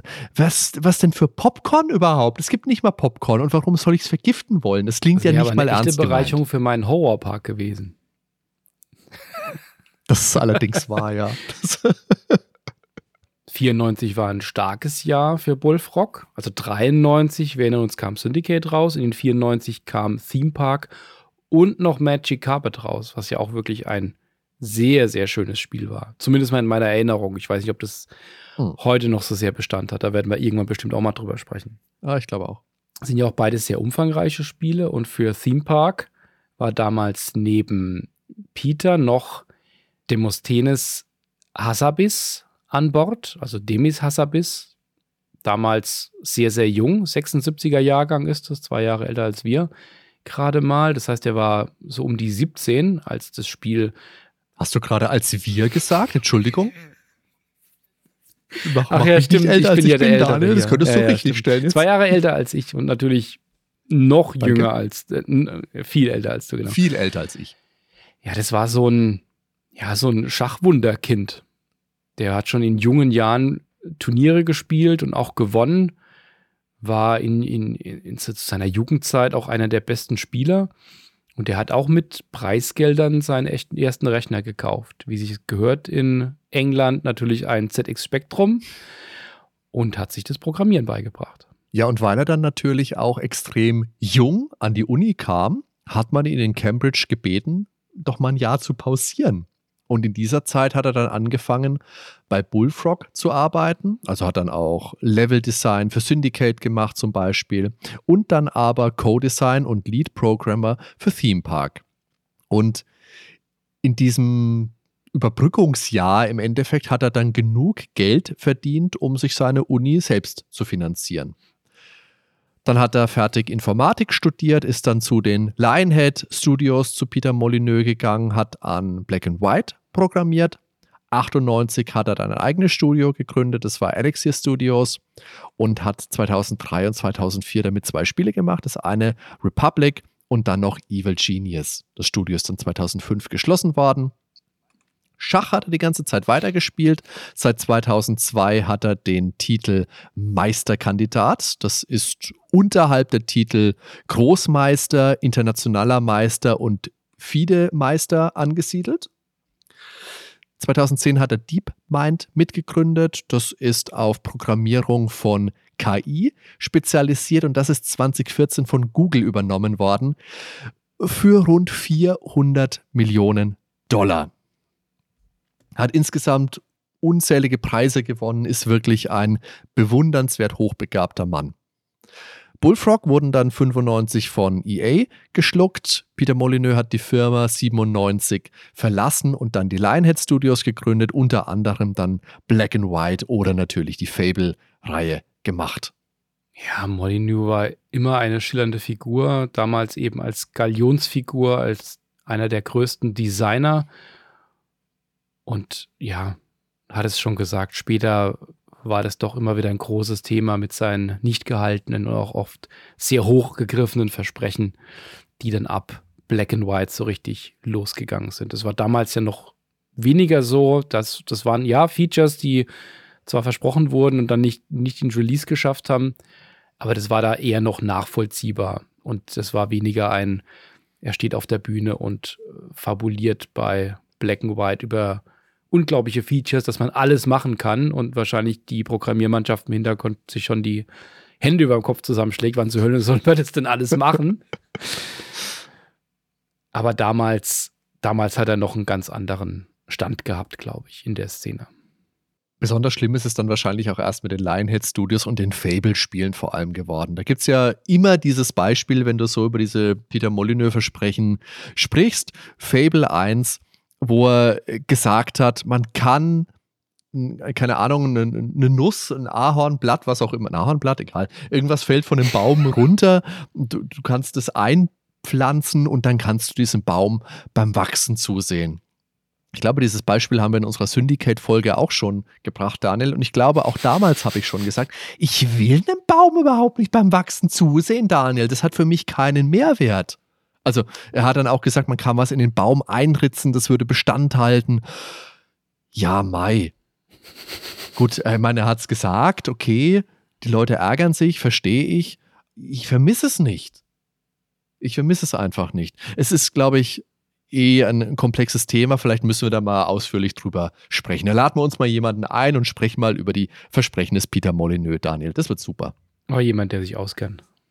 Ja, witzig das Spiel hatte einen Sponsor, die Midland Bank. Das war eine, ich glaube, mittelgroße Bank eher damals, äh, zu der Zeit in Großbritannien. Und Natürlich waren, heißt ja auch Midland Bank und heißt, nicht die Big Land Bank. Genau, die muss mittelgroß sein. Ja, die muss mit, und da sind wirklich die Logos auf dem Transaction Screen zu sehen. Und die hatten das damals auch damit zum Teil beworben. Und in der CD-Version, da sieht man das Midland-Logo auch auf dem TV-Bildschirm von der Familie, aus dem der Berater ja rausspringt. Aber die Midland, die gab es nicht mehr sehr lange danach. Die wurde dann ja geschluckt. Lag aber, glaube ich, nicht am Spiel. Ich weiß nicht. Es gab von Theme Park noch eine neue japanische Version aus dem Jahr 1997, die heißt Shin Theme Park. Und wer des Japanischen mächtig ist, weiß, dass Shin natürlich neu heißt. Hat ein paar neue Grafiken, war auch wieder ein großer Erfolg. Gab es für Sega Saturn und für PlayStation. Und ganz nett, PlayStation-Version von Theme Park, jetzt auch im Westen, da konnte man den Park in 3D begehen. Also jetzt nicht nur da mal eine Bahn fahren mit einem kleinen Video, du konntest da wirklich auf den Wegen, die du gesetzt hast, durch den Park laufen und den dir anschauen. Und Daniel, das schaut so scheiße aus. Weil klar, das Layout wird übernommen, aber du streifst da wirklich als einziger durch einen verlassenen Geisterpark. Dann kann man sich auf äh, YouTube auch gewiss Videos zu angucken. Also ich verstehe nicht, dass man sich die Mühe gemacht hat, das zu implementieren, weil das, keine Ahnung, das schaust du dir nicht, nicht, nicht mal einmal wahrscheinlich fertig an. läufst vielleicht maximal einmal durch den Park und machst das nie wieder. Ja, das war wirklich ein, glaube sehr teures Feature für das relativ selten und wenig genutzt wurde. Das hat man, hat man sich einmal angeguckt und das war ja völlig sinnbefreit. Und ich, ich nutze jetzt einfach die Gelegenheit, weil wir gerade bei einer Konsole sind, nochmal auf die DS-Version zu sprechen zu kommen, die ich jetzt gespielt habe. Weil du legst ja in Theme Park ein Profil an. Das machst du auch in der DS-Version. Da ist es aber viel ausgefleischter, als ich schreibe einfach meinen Namen. Da gibt es natürlich die obligatorischen Infos, zusätzlich aber auch noch sowas wie Geschlecht. Aber dann will das Spiel auch meine Blutgruppe wissen, Daniel. also ich frage mich jetzt wirklich, ob mir mein Theme Park Spielstand eines Tages das Leben retten wird, wenn ich verunfalle und eine Bluttransfusion brauche. Ich gehe schwer davon aus, Daniel. Ich würde an deiner Stelle mein DS mit dem Spiel eingelegt immer dabei haben. Sollte Geldbeutel. man. Vielleicht, damit der Podcast vielleicht eines Tages mein Leben rettet, verrate ich euch meine Blutgruppe jetzt auch. Es ist B. Aber tatsächlich hat dieser Einbezug der Blutgruppe einen anderen Grund. Die DS-Version stammt nämlich von einem japanischen Team und in Japan hat die Blutgruppe eine ähnliche Bedeutung wie bei uns für viele Leute die Sternzeichen. Also wenn du das weißt, dann macht es viel mehr Sinn, als wenn du dir die deutsche Version anguckst und denkst dir, äh, äh, was, warum?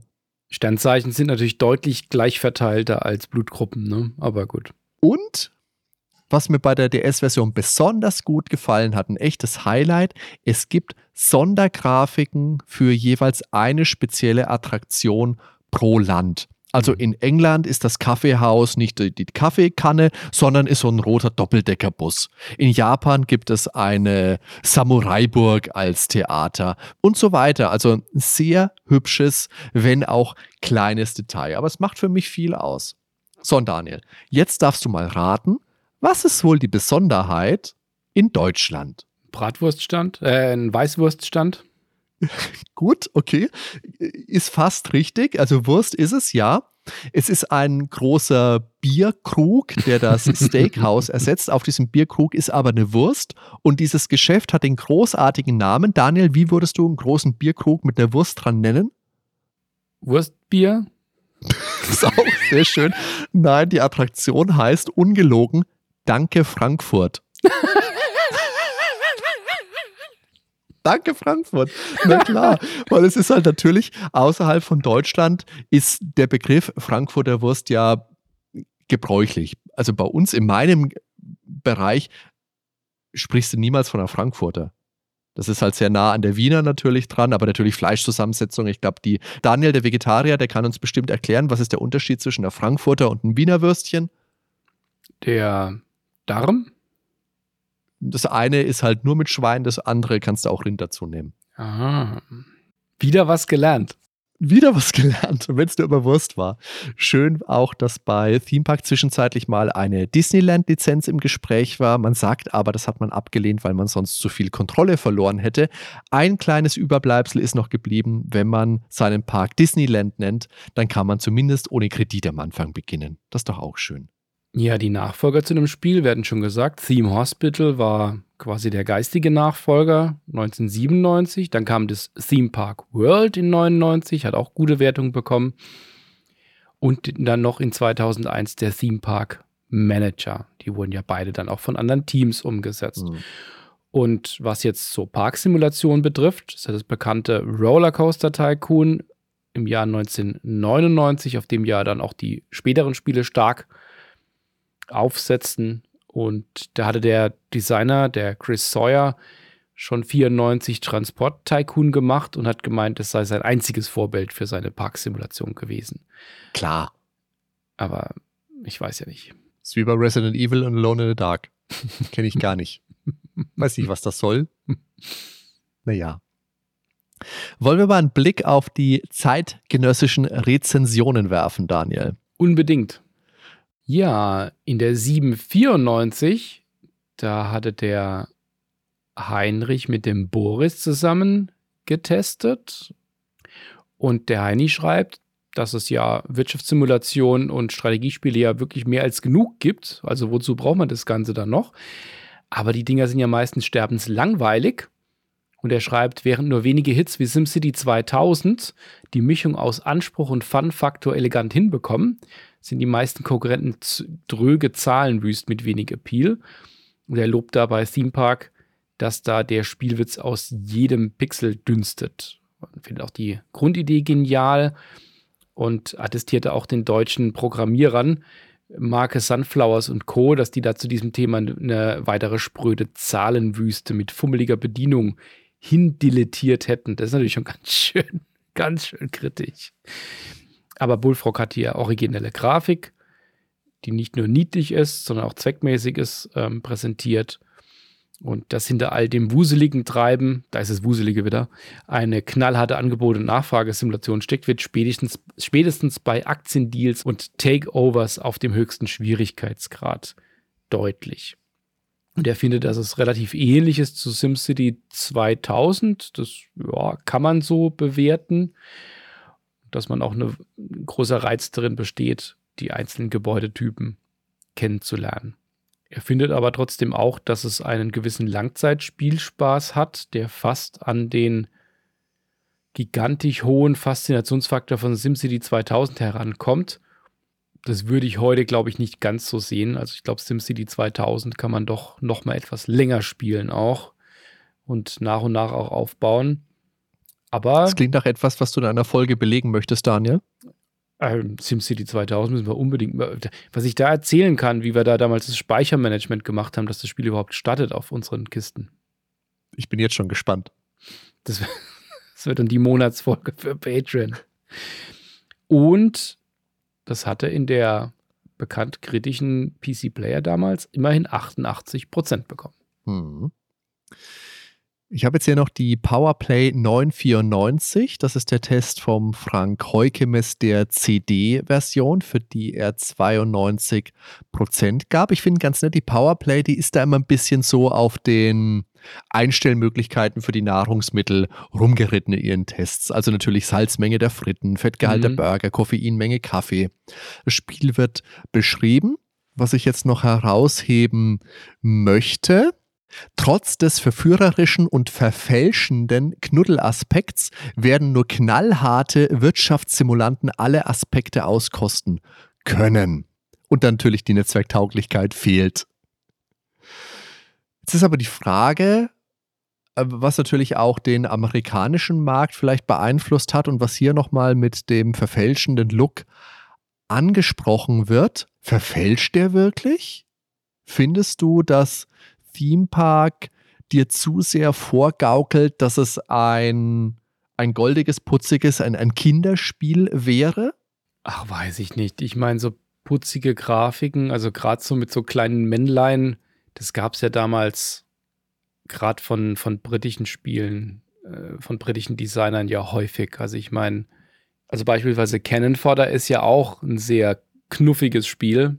Und das ist ja ein einziges Gemetzel. Also natürlich auch augenzwinkernd, aber das ist ja Theme Park jetzt auch. Das ist ja auch ja. ein sehr britisches Spiel mit diesem britischen mhm. Humor. Und also nur weil es jetzt knuffig ist, dass da hinten dran eine knallharte Simulation steckt, äh, das ist halt die Verpackung, die es hat. Aber das macht es ja angenehm zu spielen. Das sieht schön aus. Dadurch macht es Spaß, das zu spielen. Mhm. Aber äh, hätte ich jetzt kein Problem, also habe ich jetzt persönlich kein Problem mit. Ich glaube, er schreibt das auch eher, weil wenn du nur die Bilder siehst, dann umreißt du vielleicht nicht, wie komplex dieses Spiel tatsächlich ist. Das, Wir dürfen ja dann nicht vergessen, ja. das ist halt die Zeit, lange bevor du dir YouTube-Videos von noch und nöcher Leuten angucken konntest. Das ist das, wie ich es mir herleiten würde, weil ansonsten, ich finde auch, der Look stört dieses Spiel nicht. Ich denke, der Look trägt dazu bei, dass es den Spaß macht, den es macht. Ich habe auf der anderen Seite so Sachen wie das Rollercoaster Tycoon. Das hat mir eben nicht so gefallen, weil es eben nicht so ausschaut wie Theme Park. Auch wenn du da andere Möglichkeiten hast. Genau, also da kann man nicht mehr machen, aber es ist deutlich nüchterner in der Darstellung. Das stimmt schon. Ja, Hardy, wie finden wir es denn jetzt heute? Theme Park. Ja, Theme Park, wow. Was für ein Spiel. Also ich meine, klar, wir haben es gesagt, es sieht knuffig aus, aber es ist, je nach Schwierigkeitsgrad, den wir uns zutrauen, ein echtes Wirtschaftsbrett. Die Thematik hat mich damals überzeugt. Das Bauen eines eigenen Parks hat mir unglaublich viel Freude bereitet. Der Wirtschaftspart auf der anderen Seite, ja, deutlich weniger. Es macht einfach sehr viel Spaß, einen gut laufenden Park zu beobachten, einzelne Besucher zu verfolgen, gucken, was sie treiben. Das ist fast ein bisschen so wie so eine Ameisenfarm oder sowas. Obwohl viel los ist, ja, muss man bei Theme Park auch viel beachten. Ich habe es ja schon gesagt, man kommt in Theme Park sehr wenig zur Ruhe, viel weniger als in SimCity, wo die Super Nintendo-Version von SimCity mit der genialen Musik von Soyo Oka zum Entspannen einlädt, da bin ich bei Theme Park immer sehr viel Adrenalin geladen. Da fast so, als würde ich selber durch meinen Park sausen und man müsste meinen eigenen Kaffee trinken, den ich da verkaufe. Stört der kindliche Look? Mich hat er nie gestört. Ich finde ihn sehr passend, wie gesagt. Der Schwierigkeitsgrad, naja, Sandbox war mir zu langsam, auf Dauer zu trist. Der volle Modus war mir zu viel. Da habe ich mir damit Cheats beholfen und dann hatte ich lange Zeit wirklich viel Spaß mit Theme Park. Ich habe da viele, viele Stunden mit dem Spiel verbracht und ich halte es in hohen Ehren. Das ist für mich ein ganz wichtiger Teil meiner, meiner, meines Spiele-Werdegangs, kann ich sagen. Und ich hatte da jetzt beim Wiederspielen in den letzten Tagen und Wochen und gerade auch im Urlaub mit dieser wunderschönen DS-Version hatte ich wieder viel Spaß. Auch wenn mich, ja, das Haushalten der Waren, die Anteilsübernahme der Konkurrenz an der Börse, ach, das hätte ich nicht unbedingt gebraucht. Ich hätte viel lieber einen optionalen freien Modus vielleicht nochmal gehabt, wo ich dann direkt von Anfang alles bauen kann und mich dann einfach an meinem Park erfreuen kann. Das nimmt dem Spiel dann natürlich auch einen Teil des Spielreizes, weil es dann nichts mehr zum Freischalten gäbe. Und letztendlich wird das der Grund gewesen sein, warum das nicht drin ist. Aber für den kleinen Themepark Happen hätte mir so ein Modus ganz gut gefallen. Gut, trotzdem gibt es jetzt von meiner Seite nichts und niemanden, der daran rütteln kann, dass Themepark für mich ein Spiel ist, das ich immer mit einem Lächeln auf den Lippen äh, in Gedanken verbinden werde und ja, das mich dazu gebracht hat, bei Pommes im Freizeitpark immer davon auszugehen, dass da extra zu viel Salz reingehauen wurde. Sauerei. Ich hatte das ja seit 94, 95 wirklich auch nicht mehr gespielt. Und ich habe versucht, bevor ich da jetzt nochmal rangegangen bin, mir mal unverfälscht zu notieren, an was ich mich noch erinnere. Und an was ich mich erinnern konnte, war die schöne Grafik, die einfache Steuerung und die witzige Umsetzung dieser Grundidee. Und jetzt nach einigen Stunden des Spielens muss ich sagen, das hält es auch ganz gut. Gerade so die erste Spielstunde, die geht wirklich flott von der Hand. Die Wege, die lassen sich sehr einfach und auch ohne Zicken verlegen. Die Gebäude sind auch schnell platziert. Klar, das ist jetzt nicht so wie heutige Spiele, wo man vielleicht angezeigt bekommt, wo man jetzt genau was platzieren kann und so weiter und dass man auf einzelne Gebäude eine Markierung setzen kann, im Default mit dem Linksklick, das geht da auch nicht, da muss man über diesen dieses Fragezeichen gehen, aber das sind alles Bedienkonventionen, die sich natürlich über die Jahre ausgebildet haben, die gab es damals noch nicht. Wenn man nicht ins Handbuch schaut, dann kann es auch schon passieren, dass man sich wundert, warum es nie neue Fahrgeschäfte gibt oder neue Buden. Tipp dazu, man sollte forschen. Das ist ich bei meiner hm. ersten Spielsession verpeilt. Und Theme Park schafft es wirklich, viele Informationen clever direkt ins Spiel zu verlegen. Wir sehen, wie beliebt der Park ist, wie zufrieden die Leute sind, wo Schlangen sind, was kaputt ist. Aber was eben in einem kleinen Park dann noch gut funktioniert, das wird dann in einem sehr großen dann doch unübersichtlich und auch hektisch, weil wir immer manuell überall rein müssen. Und wirkliche Automatisierungen bis auf diese paar Routen für die Handymans gibt es ja auch nicht. Und was mich besonders nervt, sind diese Minisuchspiele. die hätte ich wirklich nicht gebraucht. Also, wo sich irgendjemand verirrt und man muss den dann suchen und befreien und der Berater das immer wieder wiederholt.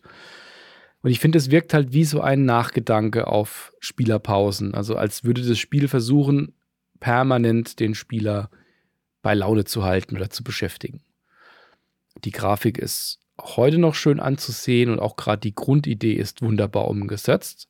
Aber man muss einfach viel ausprobieren und durch Beobachtung einschätzen, ob das jetzt gerade eine gute oder eine schlechte Entscheidung ist, die Pommesbude direkt vor die Achterbahn zu stellen.